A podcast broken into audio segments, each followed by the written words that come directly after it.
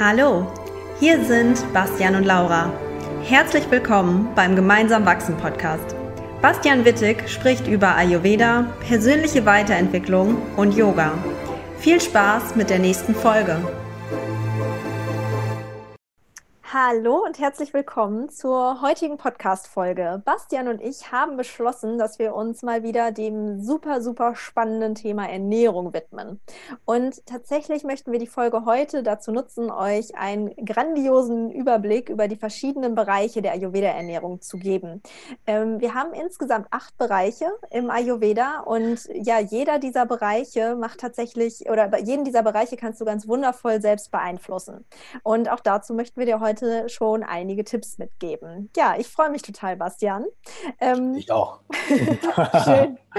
Magst du vielleicht mal anfangen und einfach die acht Bereiche nennen, damit wir schon mal zu Beginn direkt so einen kleinen Überblick haben?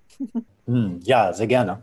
Und letztendlich dreht sich ja auch die ganz große Frage darum, was ist denn eigentlich Ayurveda-Ernährung und wie kann man das so ein bisschen souverän darstellen? Das ist ja immer unser Anspruch auch, ne, wenn wir in unseren Ausbildungen das vermitteln.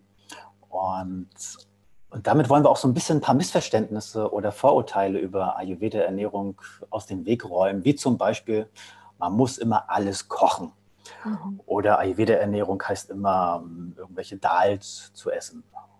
Oder immer mit Gewürzen ähm, arbeiten zu müssen mhm. und dieses und jenes. Das hört sich so dogmatisch an. Ne? Und ich denke, es ist unser, ja, schon unsere Mission, auch Ayurveda so leicht äh, für sich selbst anwendbar und undogmatisch zu vermitteln. Und daher sind diese acht, acht, acht Bereiche der Ayurveda-Ernährung unglaublich wertvoll, um das Verständnis dazu zu bekommen und so ein eigenes Werkzeug an die Hand zu bekommen. Und wir haben diese acht Faktoren und eins davon ist Prakriti. Prakriti heißt übersetzt Natur und bezeichnet letztendlich die Eigenschaften und die Wirkungsweisen von unseren Lebensmitteln. Und ich zähle erstmal alle auf kurz oder, ja. oder so? Ich würde sagen, genau. Nee, ich würde sagen, tatsächlich ja. einmal kurz aufzählen, damit wir so den Überblick haben. Ne? Ah, okay. also der erste Bereich ist letztendlich das, was essen wir eigentlich? Ne? Das ist so das, was unsere heutige Ernährungsmedizin so in den ganz großen Vordergrund stellt. Aber Ayurveda hat eben noch diesen weiteren zweiten Bereich, der ist unglaublich entscheidend über, wie wirkt ein Lebensmittel am Ende. Und das ist die Art und Weise der Zubereitung also die Zubereitung, die verändert, kann alles an einem Lebensmittel verändern. Es kann dadurch viel besser bekömmlich werden, es kann aber auch dadurch toxisch werden, ne? je nachdem, wie wir es zubereiten. Ein dritter Bereich ist die Zubereitungsart. Äh, Verzeihung, das hatten wir gerade. Wir sind, genau, wir sind, wir sind bei der Kombination, ja. Die Nahrungsmittelkombination. Und, und auch hier ist das Spannende, du kannst zwei Lebensmittel nehmen und die sind super gesund, aber in dem Moment, wo beide zusammenkommen, äh, kann es zu Gift werden im Körper. Ne? Und das ist ganz, ganz spannend, weil es auch hier viele Fehler gibt in der täglichen Ernährung, auf die wir eben heute auch schon eingehen wollen. Ein, ein, vierter Bereich, der nennt sich Rashi. Das ist die Menge des Essens. Das heißt, je nachdem, ähm, ja, wie viel wir essen, hat das natürlich auch einen Einfluss auf unseren Körper. Und das häufigste Problem ist, wir essen einfach zu viel. Und wie kann man mhm. dem gezielt entgegengehen? Wo kommt unsere Nahrung eigentlich her? Der Ort, beziehungsweise wo essen wir unser Essen? Das hat auch einen enormen Einfluss. Je nachdem, wo wir etwas essen oder wo das Lebensmittel herkommt, kann es entscheidend sein für Krankheit oder Gesundheit. Warte mal, den Satz muss ich jetzt noch mal kurz wiederholen. Du hast es gehört, ne? Jetzt ja. Ja. Warte mal, warten wir mal kurz, bis der Typ weg ist. Ja. Ich sehe das, seh das hier an der Kamera. Mhm.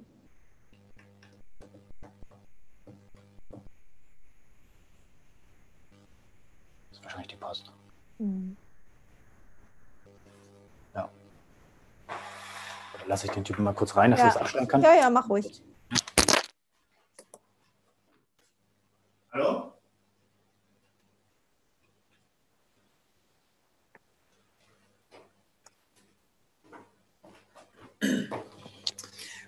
So, das war wohl zu spät, aber egal.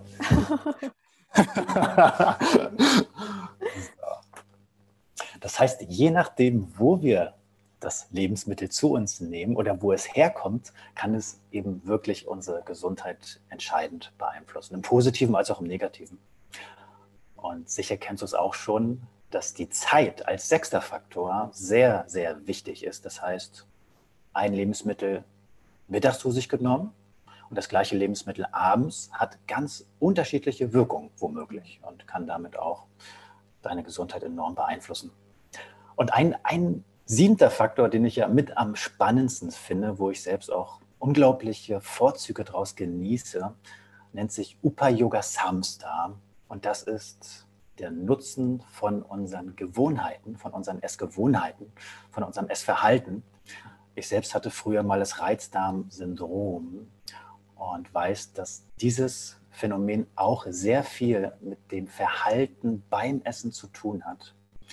Und äh, darauf möchten wir heute auch eingehen. Mhm. Und zu guter Letzt ist der achte Faktor der Mensch selbst, der Konsument, Upayokta. Und von dem hängt letztendlich wiederum alles ab. Wie ist sein Verdauungsfeuer? Wie ist die Sensibilität des Darms? Welche Konstitution hat der Mensch? Und das ist sozusagen der Punkt, der alles andere mit aushebeln kann oder eben wirklich ganz individuell dann betrachtet werden muss. Ne? Ja.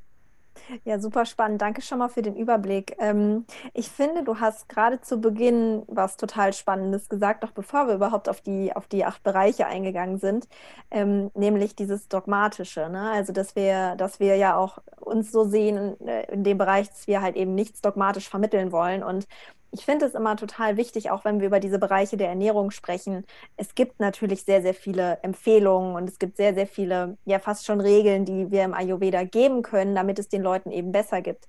Nichtsdestotrotz ist das, was du gerade gesagt hast, so diese Individualität der wichtigste Faktor, was das Ganze eben wieder sehr, sehr undogmatisch macht, weil wir eben schauen wollen, wie geht es dir damit am besten. Ne? Das heißt, wir müssen auch schauen, wie passt es auch in unserem Breitengrad, wie passt es nach Deutschland, wie passt es für die Leute, die halt hier aufgewachsen sind. Und ja, das hast du gerade einmal sehr, sehr schön rund gemacht, direkt zu Beginn damit eingestiegen und am Ende dann nochmal auf die Individualität eingegangen. Das finde ich immer total wichtig, das nochmal zu sagen.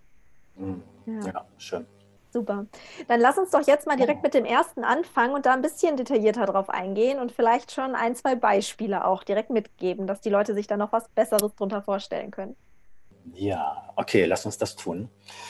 Prakriti ist also der erste Punkt. Das heißt die Natur. Und jetzt nicht die Natur des Menschen, weil das heißt ja auch Prakriti, wie der ein oder andere von euch weiß, sondern eben das Naturell des Lebensmittels. Und um das Naturell eines Lebensmittels zu bestimmen, wollen wir die Eigenschaften oder die Wirkungen verstehen, die quasi von dem Lebensmittel ausgehen. Und die werden ganz stark durch die verschiedenen Geschmacksrichtungen wiederum geprägt. Um mal ein Beispiel zu nennen, ist die Banane süß. Und durch diese süße Komponente hat sie eine kühlende und auch eine nährende Wirkung. Das heißt, wir haben eine Geschmacksrichtung, die ist dann süß und süß hat dann bestimmte Wirkungen, eben zum Beispiel kühlend, nährend und aufbauend. Und das bestimmt vorrangig das Naturell eines Lebensmittels nach ayurvedischem Denken. Ja, also welche Wirkungen, welche Eigenschaften gehen damit einher? So ein bisschen übersetzt gesagt sind das so, was wir heute in der Ernährungswissenschaft eigentlich als die Makro- bzw. Mikronährstoffe sehen. Ne? Das hat Ayurveda dahingehend eben anders beschrieben und ich finde in einem sehr, sehr praxisnahen Konzept auch beschrieben. Ne? Weil wenn wir mit ähm, unserem Leitsatz im Ayurveda arbeiten, Gegensätze gleichen sich aus, wissen wir schon, okay, für wen ist die Banane denn, wenn sie jetzt so nährend und aufbauend ist, beispielsweise eher zuträglich, ne, als, ähm, und für wen passt es vielleicht nicht so gut. Ne? Also dass gerade die Banane vielleicht von Vata sehr, sehr gut vertragen wird und ähm, Vata davon auch profitieren kann und ein Kaffermensch vielleicht auf andere Lebensmittel zurückgreifen kann, die, die besser passen. Ja. Genau so sieht es aus. Ja. Und um den Aspekt noch ein bisschen zu verstärken, den du angesprochen hast, ist, dass Ayurveda eben eine ganz besondere Sichtweise darauf hat. Also auf die Lebensmittel eben vielleicht weniger auf die Inhaltsstoffe wie Eiweiße, Kohlenhydrate und Fette als letztendlich eben Nährstoffe, sondern eben auf funktionelle Aspekte. Das heißt, wie wirkt es dann? Weil tatsächlich kann es ja durchaus sein, dass in der Banane, um sie jetzt mal aufzugreifen, wundervolle Vitamine drin sind und äh, Mineralien als Mikronährstoffe. sie aber vielleicht aufgrund bestimmter Einflüsse, ähm, die der Mensch quasi erlebt, ähm, gar nicht richtig verwertet werden können. Und daher schaut Ayurveda eben vorrangig darauf, wie können die Nährstoffe am besten aufgenommen werden und verarbeitet werden, anstatt was ist im Nahrungsmittel selbst drin, weil das kann am Ende, hat das am Ende vielleicht womöglich gar nichts mehr zu bedeuten. Mhm. Trotzdem schauen wir es uns natürlich an und wir machen uns und stellen uns die Frage äh, zusammen mit der modernen Wissenschaft, was ist denn da eigentlich drin und wie wirkt es? Und ziehen das Funktionelle definitiv mit hinzu. Hm. Ja, genau darüber können wir ja mit, kommen wir schon zum zweiten Punkt, nämlich eben die Zubereitung der Nahrungsmittel. Ne?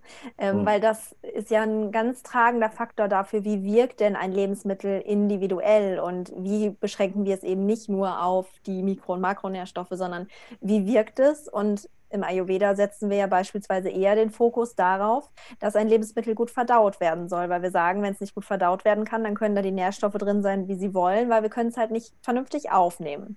Mhm. Ähm, magst du vielleicht mal ausführen, was so deine Top-Zubereitungstipps sind oder worauf du immer ganz besonders achtest bei diesem Punkt? Okay. Ähm, das hängt natürlich zum einen wieder von dem Dosha ab, was der Mensch mitbringt, wie wir die einzelnen Lebensmittel dann optimal zubereiten, damit sie eben wirklich ähm, ja, den Körper stärken. Ne? Und da ich selbst auch eine Vata-Pitta-Konstitution bin und da auch gerade beispielsweise bei Hülsenfrüchten ein bisschen mehr aufpassen darf als so ein rein rassiger Pitta-Typ oder Pitta-Kapha-Typ, liebe ich es beispielsweise, mein Mungdal, das sind so diese gelben Mungobohnen, diese halbierten und geschälten Mungobohnen, erstmal über ein paar Stunden einzuweichen. Die müssen gar nicht über Nacht einweichen, weil die geschält sind und relativ schnell sich sogar aufsaugen. Und ähm, dann wasche ich sie zwischenzeitlich mal, so nach einer Stunde oder zwei Stunden. Muss man aber nicht unbedingt. Ja? Dieses Einweichen ist nur dann sinnvoll, wenn man weiß, man hat wirklich viel Water. Weil Water hat die Eigenschaft, an sich trocken zu sein und das Einweichen entzieht diese Eigenschaft wiederum. Ne? Wir können somit ähm, das bekömmlicher machen durch das Einweichen. Und bevor wir es dann mit Wasser kochen, also dass diese geschälten Mungobohnen dann kochen, tun wir sie erstmal in Öl schwenken und erhitzen. Zusammen optimalerweise auch schon mit richtig schön fertig gemahlenen Gewürzen, also frisch gemahlenen Gewürzen. Du hast sie natürlich fertig gemahlen, wie zum Beispiel Kreuzkümmel, Asafoetida und ein bisschen Ajovan. Das sind drei Gewürze, mit denen du Hülsenfrüchte richtig optimal verwerten kannst. Hingwastak. Es wäre auch noch eine Kombination, wo das ähm, kombiniert bereits, bereits mit drin ist. Und du röstest oder brutzelst das Ganze so ein bisschen an und dann köchelst du erst die Mundbohnen. Und äh, ich tue dann zur Hälfte der Kochzeit, so nach circa zehn Minuten, äh, Basmati-Reis mit dazu, geschälten Basmati-Reis und lass es nochmal für zehn Minuten kochen. Und dann hast du ein richtig schönes Kitscheri. Das ist so meine Lieblingszubereitung gerade zum Mittagessen. So ein richtig schön leichtes, nahrhaftes, ähm, nährendes Gericht. Das Besondere auch an diesem Gericht ist, dass das ganze Spektrum an Aminosäuren hier äh, in dieser Mahlzeit zusammenkommt, weil der Reis und die Mungobohne als Hülsenfrucht tun da das ganze Spektrum letztendlich vervollständigen. Mhm. Und so gibt es verschiedenste Zubereitungsarten. Manche kann man so aufwendig machen wie letzte benannte, wobei ich sie eigentlich ganz unkompliziert finde. Mhm. Manche sind viel, viel einfacher und, und äh, leichter und ganz unkompliziert. Ne? Mhm. Ja. ja, super schön. Total toll. Ja, und generell vielleicht auch bei, bei der Zubereitung ist zu nennen, dass wir hier natürlich auch im Ayurveda, und das werden wahrscheinlich viele der Hörer schon kennen, sehr darauf achten, dass wir einen Großteil unserer Mahlzeiten einfach warm zu uns nehmen. Und das hat natürlich den einen Hintergrund, dass ähm, warme Mahlzeiten meist leichter zu verdauen sind, besser bekömmlich sind.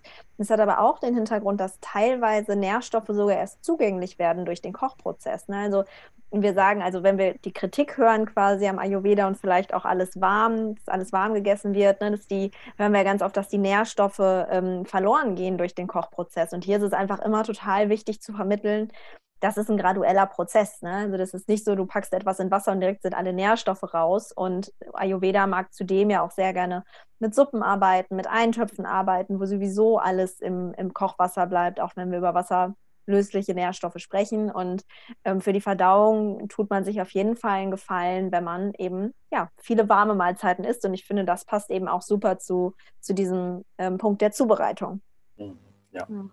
Wobei ich weiß nicht, ob wir noch mal eine extra Folge vielleicht machen, nur zu dem Thema. Aber falls nicht, weil wir so viel zu erzählen haben, möchte ich ja. tatsächlich noch mal so einen kleinen Geheimtipp mitgeben. Uh, jetzt bin ich gespannt. den ich normalerweise äh, dann in den Seminaren auch praktisch vorzeige und mhm. dass, dass er das Ergebnis einfach erstaunlich ist. Und zwar hatte ich es schon öfters auch in Kursen im Ernährungsberater sind Menschen, die eine Fructoseintoleranz haben, immer wieder und dementsprechend kein Obst essen und dementsprechend auch kein Apfel. Und ähm, ich mache mit den Teilnehmern gerne folgendes Experiment, dass wir den Apfel eben ayurvedisch zubereiten für eben eine Intoleranz auf dieses Lebensmittel. Und das sieht äh, darin vor, dass wir den Apfel reiben, ganz fein reiben und den auch erstmal ein bisschen atmen lassen. Und durch dieses Atmen, durch dieses Reiben, durch dieses in der Luft sozusagen ähm, aus dünsten lassen, geht's, ja, das ist ein Sinnbild, geht das Vata, diese Leichtigkeit ein bisschen raus aus diesem rohen Lebensmittel.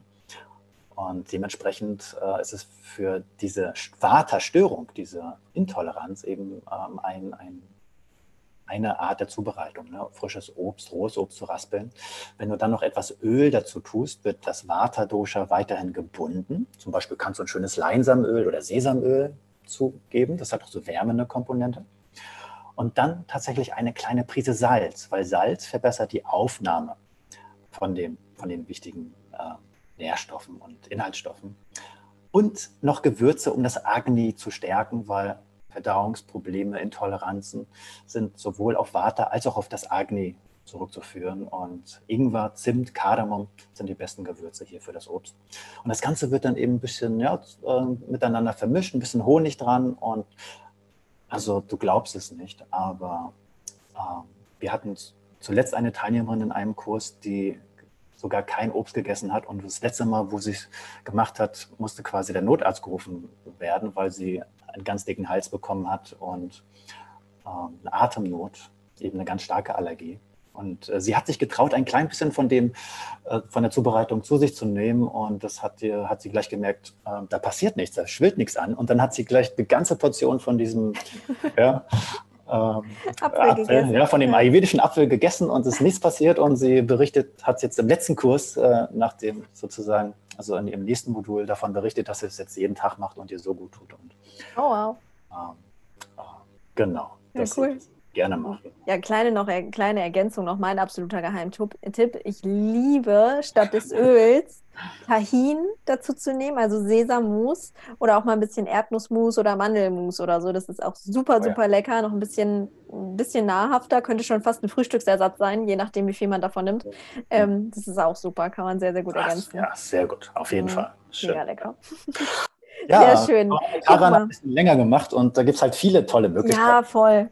Das, äh, das ist auch alles absolut nicht äh, allumfassend, was wir hier machen, aber es geht, gilt ja. ja auch eben erstmal so erste kleine Ansätze zu geben und es reicht ja auf jeden Fall schon.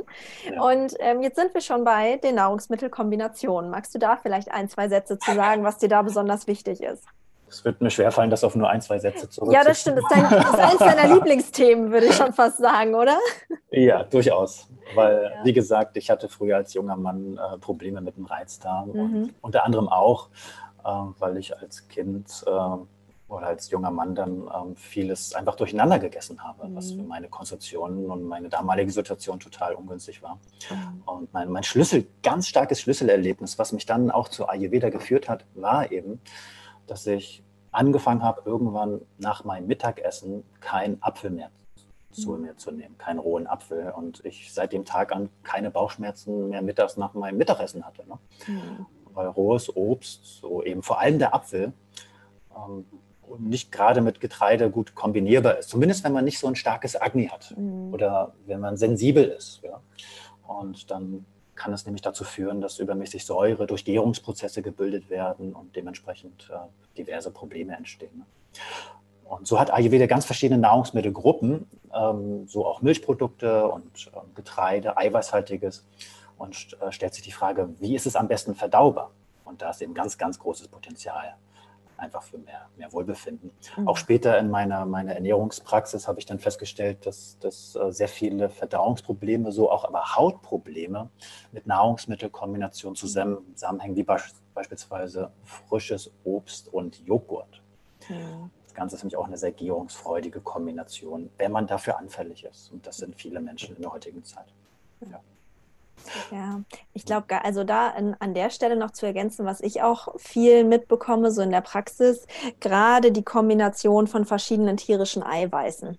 Mhm. Also ich, klar, du hast schon gesagt, es gibt super viele Kombinationen, nur das ist so die, die ich tatsächlich am meisten mitbekomme. Wenn man das so ein bisschen auflöst, also ne, verschiedene Eiweißkomponenten von tierischen Lebensmitteln, wie beispielsweise Fleisch und Fisch zusammen oder ähm, Milch, Milch, und Fisch, und Fisch ne, oder Milch und Fleisch oder so. Ähm, Proteine sind einfach sehr, sehr anstrengend von unserem Körper auseinander zu bauen quasi. Und das ist etwas, was sehr, sehr helfen kann, gerade, also jetzt noch nicht mal im Bereich irgendwie Luft im Bauch oder so, aber dieses schwere Gefühl, wenn man das nach dem Essen mhm. auch verspürt, kann das ein ganz großer Faktor ja. sein, an dem man da arbeiten kann. Ne? Das wollte ich noch einfach Schön. ergänzen, weil ich merke, dass das ja. halt so ein Thema ist, was total häufig ja. vorkommt. Ja, absolut. Genau, deswegen. Ganz spannend ist auch, ich merke schon, wir werden jetzt eine etwas längere Folge haben, aber, aber es ist, ich finde es ich Das ist ja so nie bei uns so, ne? wir, wir, sagen also nur mal so für euch, Bastian und ich sagen immer, ja komm, das wird nicht über 20 Minuten, das machen wir ganz schnell, mal, geben wir nur einen kleinen Überblick. Und dann kommen wir ins Reden und denken uns so, nein, das ist alles so spannend, wir wollen euch das alles jetzt direkt erzählen. Ja, wir wollen ja auch was mitgeben, ne? Ja. Und äh, ich finde es auch so spannend, dass, dass ähm, man nicht unbedingt das Bauchgefühl als Indikator für eine gute oder ungünstige Nahrungsmittelkombination oder allgemein für gutes Essen heranziehen kann. Das heißt, man kann auch eine ungünstige Kombination zu sich nehmen, aber die Verdauung meldet es nicht, mhm. sondern andere Zeichen, auch im Stuhl.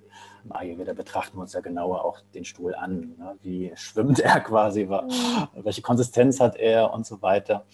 Und ähm, das müssen wir auch nochmal an der Stelle sagen. Ne? Also mhm da ist auch bei Menschen, die keine Verdauungsprobleme haben, immer Potenzial nach oben. Und das ist eben das Schöne, dass es immer irgendwie, dass es besser geht und einem, mhm. dass man mit der Ernährung mehr Leichtigkeit entwickeln kann. Ne? Genau, es ist halt ein totaler Prozess, ne, wo man sich auch gar keinen Stress machen darf und irgendwie sagt, oh, ich will jetzt alles perfekt machen. Es wird sowieso nie so sein, das ist auch völlig in Ordnung, aber man kann halt sich so auf den Weg begeben und immer so ein paar äh, Kleinigkeiten ja. optimieren. Ne? Ja. ja. Und vielleicht, um das auch nochmal anzusprechen, ähm, eben habe ich gesagt, Joghurt und Obst, äh, das ist nicht so gut zusammen zu essen. Und dann stellt sich natürlich immer die Frage, ja, wie kann ich es dann ähm, jetzt ähm, gut kombinieren? Ne? Und kann man durchaus sagen, dass das Joghurt ist ein hervorragendes äh, alleiniges Lebensmittel, mhm. zum, zumal als Getränk auch mit ein bisschen warmes Wasser verdünnt und schöne Gewürze, kleine Prise Salz ist das Lassi ein richtig hervorragendes Heilgetränk. Mhm. Ähm, und zwischendurch oder eben auch ja, so nach dem Essen, nach so einem Mittagessen, nach, wenn man so ein Hülsenfruchtgericht hatte, ein Dahl, hervorragend. Ne? Mhm.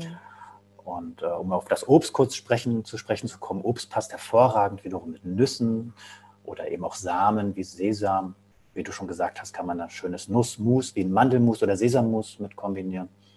Und Nüsse passt auch mit, mit Öl und anderen, sag ich mal, sehr süßen Lebensmitteln, mhm. wie beispielsweise eben auch süßen, weiteren süßen Früchten wie Datteln. Mhm. Genau, als Zwischenmahlzeit beispielsweise. Oder du garst die Früchte und dann passt es letztendlich zu fast allen. Ja. ja. Genau, ja, das typische Chutney, ne? ja, ja, ich liebe Chutney. Ja, ich auch, total. Super schön. Ja, guck mal, da haben wir schon ganz schön viel wieder zur Kombination gesagt. Dann lass uns doch mal auf die Menge der hm. Nahrungsmittel kommen. Ja, vielleicht können wir das jetzt ein bisschen kürzer halten, ja. obgleich es da viel zu erzählen gäbe. Mhm. Ähm, aber genau, die Frage, die wir uns eigentlich stellen, ist, wie kann man vor allem das Verhalten und, sage ich mal, im Klienten ähm, Denken etwas verändern, damit der Mensch die richtige Menge ist, weil äh, das zu wissen, was das Richtige für mich ist, das ist einfach. Ne? Aber wie schafft man es, eben von seinem Überessen runterzukommen? Und da haben wir eben ganz tolle Möglichkeiten im Ayurveda sowas zu gestalten. Und es geht vor allem über die Regulierung des Appetits, über das, ähm, genau, das Hungergefühl, dass man sich also wirklich zufrieden und glücklich nach dem Essen fühlt. Und ein entscheidender Tipp dazu ist die Reihenfolge der Geschmacksrichtungen innerhalb einer Mahlzeit. darüber könnte man auch wieder sehr viel erzählen, aber vielleicht ein Tipp dazu, ähm, wenn wir mit etwas Süßem anfangen, dann ist der Körper schon auf den Sättigungsmodus mehr eingestellt und der Zucker letztendlich geht auch schneller ins Nervensystem und stellt auf diese Zufriedenheit um. Und äh, das ist sehr vorteilhaft, mit etwas Süßem zu beginnen. Das muss nichts Großes sein, das kann auch eins, eine Dattel sein oder zwei Datteln äh, oder ein Löffel Schiavana Prasch, ja, so ein schönes ayurvedisches Kräutermus, das ist süß. Und das ist jetzt nur ein Tipp, aber das, damit kann man schon mal gut anfangen. Ja, auf jeden Fall. Das äh, macht auch direkt so, dass man sich äh, wohler fühlt zu Beginn der Speise schon. Ne? Das äh, kann ja. auf jeden Fall sehr, sehr gut funktionieren. Oh, ja. ja, genau. Ja, absolut. Super schön. Ja, dann lass uns ähm, zum nächsten übergehen, zum Ort. Ähm, Desha, magst du dazu ja. noch mal was sagen? Ja. ja, gerne. Desha ist zweierlei. Also der Ort, wo essen wir und wo kommt die Nahrung her. Und äh, vielleicht befassen wir uns mal ganz kurz mit einem Aspekt von den beiden. Welchen wollen wir nehmen? Vielleicht, ähm, wo kommt das Essen her? Mhm. Ja, die Frage dürfen wir uns ruhig stellen. Mhm. Obgleich wir da auch ein Potenzial sehen, ähm, Ayurveda weiterzuentwickeln, weil heutzutage verstehen wir ja schon, ayurvedische Kost ist schön mit tollen Gewürzen. Aber wo kommen die Gewürze her, die wir im Ayurveda vorrangig nehmen? Meistens eben durchaus von einem anderen Kontinenten. Ne? Ja. Und äh, daher ist es eben schön, wenn man auch schaut, wo kriegt man denn eigentlich heimische Sachen her, die einem letztendlich liegen. Ne? Und da, da sind wir noch dabei, ehrlich gesagt, zu schauen, was haben wir denn für tolle heimische ähm, Aspekte. Ne? Das ist schon, da gibt es auch tolle Bücher drüber und wir unterrichten das auch. Es bleibt aber auch weiter eine Aufgabe, wo wir eben diese Offenheit auf jeden Fall mit haben sollten. Ne? Mhm. Genau. Und genau. auch was, was unsere Grundlebensmittel, unsere Grundnahrungsmittel an, anbelangt, ne, ist es ähnlich, dass selbst ein Apfel, der sogar hier in Deutschland wächst, dass der teilweise aus ähm, ja, Italien oder sonst irgendwo mhm. herkommt. Ne? Und äh, das ist wirklich so, dass in dem Moment, wo du Lebensmittel hier aus deinem heimischen äh, Bereich oder dein, deiner Umgebung zu dir nimmst, sind sie viel bekömmlicher. Und wenn du da so ein bisschen einen Blick drauf hast, ja, wenn du mehr in so deine, deine ähm, regionalen Bio-Läden gehst, die wirklich auch von, dem, von der ja, umgebenden Landwirtschaft das, das Obst und, und Gemüse beziehen, dann ist das echt schon was wert. Mhm. Ja, genau. Wir gehen ja eigentlich wieder auf den, aufs Thema ähm, Regionalität ein ne? und Saisonalität. Das ist einfach total wichtig. Ist auch in den letzten Jahren ja total zum Hype geworden im positiven Sinne, weil wir eben viel mehr auf Nachhaltigkeit achten inzwischen, was gerne noch mehr werden darf. Und ich finde, da geht Ayurveda dann auch sehr, sehr schön mit einher. Und deswegen das ist auch ein Faktor, wo ich wieder sehe, Ayurveda ist so modern eigentlich, ne? Und ähm, obwohl es eben schon so alt und so erprobt ist, äh, trotzdem ja. ist es noch super, super modern. Und das finde ich, sieht man eben an dem Faktor Ort auch total. Mhm. Ja, super ja. schön. Ich glaube, die Prinzipien, die Ayurveda erwähnt, die werden nie aussterben. Die bleiben immer aktuell. Ja. Wir dürfen sie halt ab und zu mal ein bisschen updaten und überprüfen. Ne? Genau, genau. Und halt einfach mit einem gesunden Menschenverstand dann äh, sie interpretieren, auch an der einen oder anderen Stelle. Ne? Ja, mhm. genau. Ja. ja, super. Ja, guck mal, dann sind vielleicht, wir, ne? ja? vielleicht, vielleicht hat der Apfel, ähm, den wir jetzt ähm, richtig zubereitet hatten ähm, im Seminar, der die Teilnehmer mit der Nahrungsmittelallergie äh, jetzt so gut bekommen ist, vielleicht mhm. lag es ja auch daran, dass er eben heimisch war. Ne? Ja. Wer weiß. Ja, das sind klar. viele Faktoren. Ne? Mhm, auf jeden Fall. Ja. Multidimensional. sehr, sehr schön. Cool. Ja, schau mal, dann sind wir schon beim sechsten Faktor, die Zeit, Carla. Mhm. Ich nenne es auch gerne das Zeitmanagement, weil mhm. es sich auch wieder mit dem Essverhalten sehr eng natürlich paart. Und das hier, ja, das Geheimnis, was wir hier letztendlich geschenkt bekommen, ist das Wissen, wann, beko wann bekommt uns ein Lebensmittel am besten. Und auch wenn wir jetzt das jetzt einfach so in den Raum werfen, gibt es, so wie für alle anderen Aspekte und Faktoren auch, dafür ganz bestimmte Gründe. Weil sicher kennst du das auch, dass, ähm, um das mal so ein bisschen auf deinen Körper, auf die Wirkung ähm, wirklich zu übertragen, wenn du morgens aufstehst und du stellst fest, ja, es ist so sechs, um sieben, eigentlich könntest du aufstehen, aber du bleibst noch ein bisschen länger liegen. Und dann kann es sein, dass du nochmal so richtig eindöhnst und dann ist es plötzlich, wenn du aufwachst, um acht oder um neun. Fühlst du dich dann unbedingt erholt da? Nicht unbedingt, oder? Woran liegt es? Weil morgens ist die sogenannte Kafferzeit. Das ist diese schwere Phase. das hört sich jetzt negativ an, aber das hat doch was Gutes. Im Körper bauen innerlich die Schleimhäute auf oder andere schützende Faktoren werden gestärkt. Und das heißt, je nachdem, in welcher Zeit wir uns am Tag befinden, passiert auch etwas anderes im Körper. Später zur Mittagszeit ist unser Verdauungsfeuer viel höher. Da ist nichts mit Schleimproduktion. Da muss verdaut werden. Und so, so ist es eben sehr, sehr gut, das einmal genauer zu beleuchten, was passiert im Körper und welche Lebensmittel sind dann eben optimal geeignet. Und daher essen wir beispielsweise morgens auch gerne eben was Aktivierendes, zum Beispiel was Warmes mit Gewürzen, so unser Getreidebrei beispielsweise mit schönen Gewürzen, ähm, um eben dieser, dieser Schwere auf der einen Seite entgegenzuwirken, sie aber auch vom Nutzen her, nämlich den Körper zu nähren, letztendlich auch davon zu profitieren. Mhm. Da gibt es ja. dann ganz verschiedene Aspekte, je nach mhm. Tageszeit äh, und genau. Mhm. Ja, super schön, weil worauf du ja jetzt schon eingegangen bist, sind quasi ne, die, die Tageszyklen, die ja auch von den Doshas mitgetragen werden. Und ähm, ganz wichtigen Aspekt, den du gerade genannt hast, ist, dass man die Tageszeiten ja immer auf verschiedene Arten und Weisen nutzen kann. Das sind zum einen die Zeiten, in denen man ideal ausgleichen kann, das Dosha, was gerade vorherrscht. Und zum anderen aber auch, wenn man möchte, das Dosha total gut stärken kann, ne? je nachdem, wie es gerade für einen individuell quasi besser passt. Ja, das finde ich auch noch ein ganz ganz tollen Aspekt, den man auch in der Ernährung eben berücksichtigen kann. Oh ja. Und, oh ja.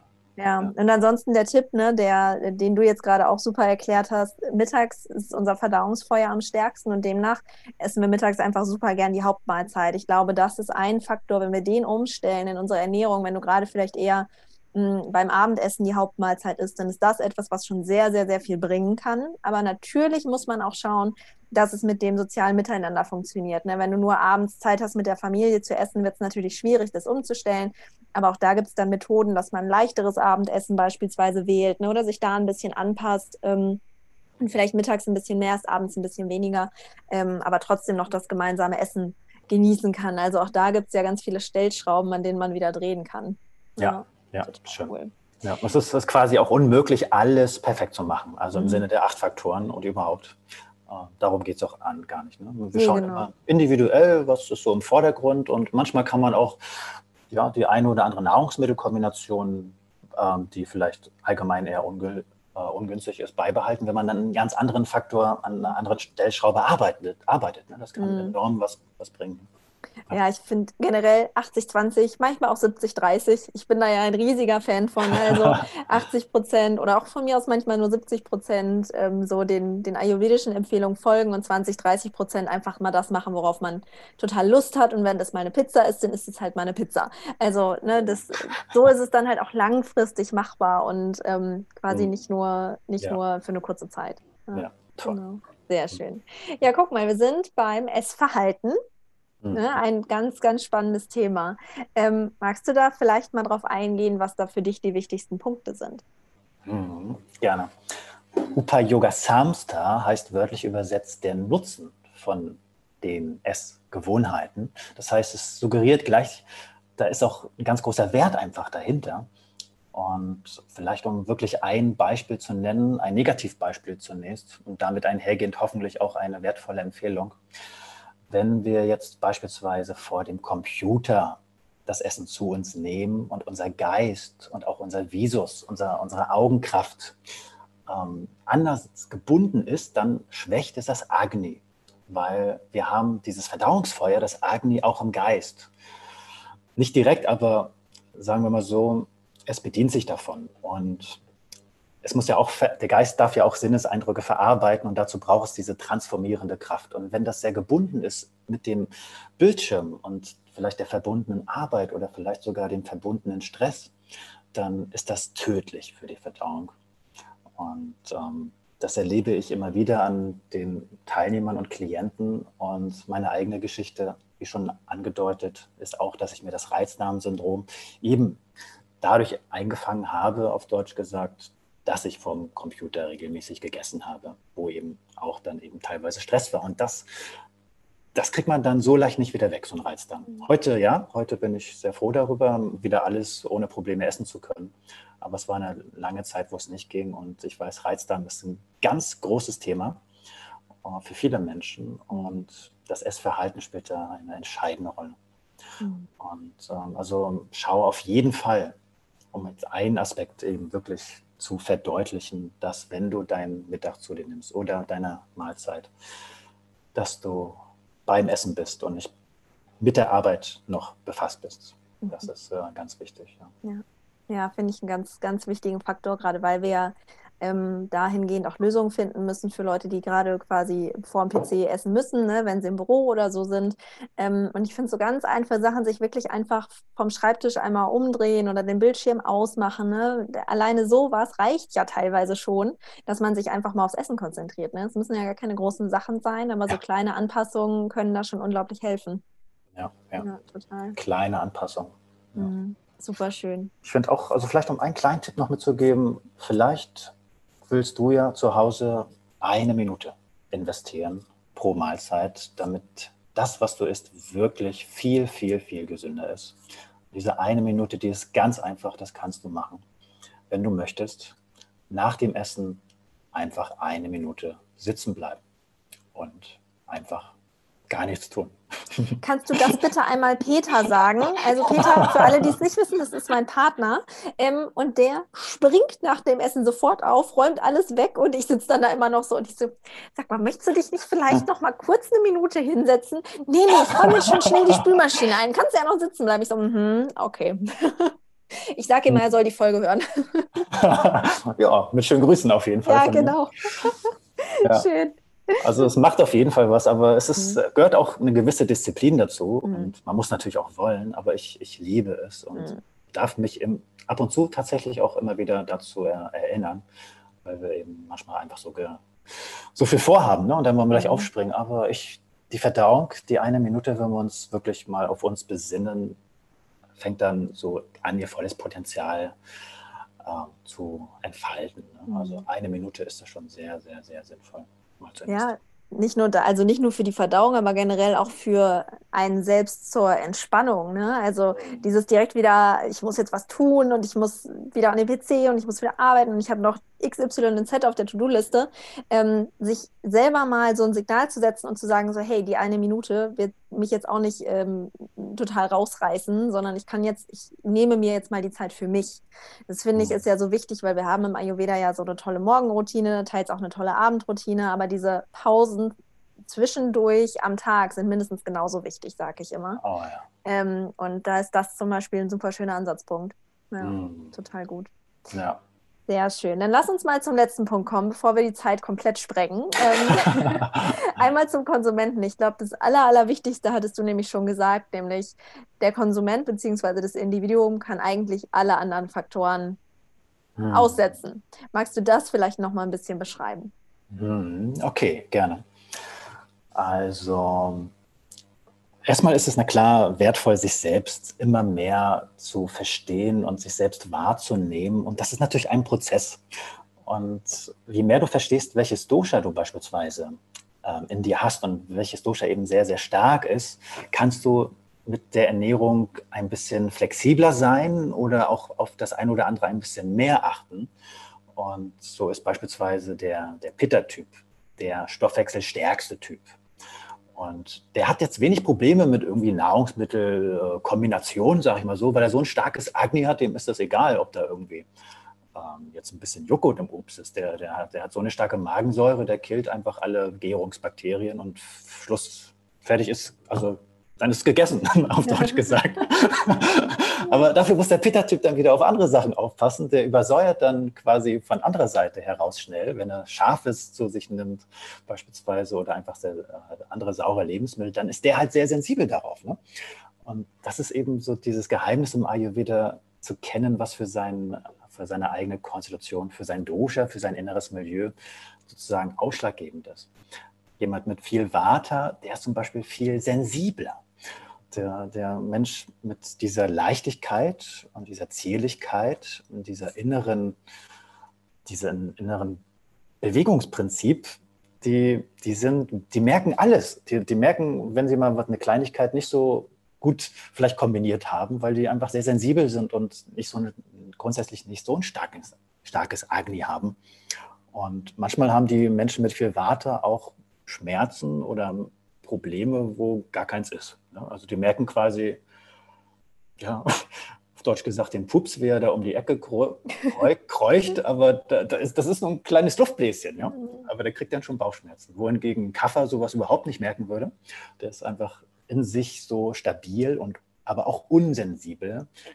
Die, die Schwäche von den Kaffers ist, dass sie gar nichts merken, was sie vielleicht nicht bekommt, weil sie das Gefühl haben, ihnen bekommt alles und deswegen essen sie auch alles. Mhm.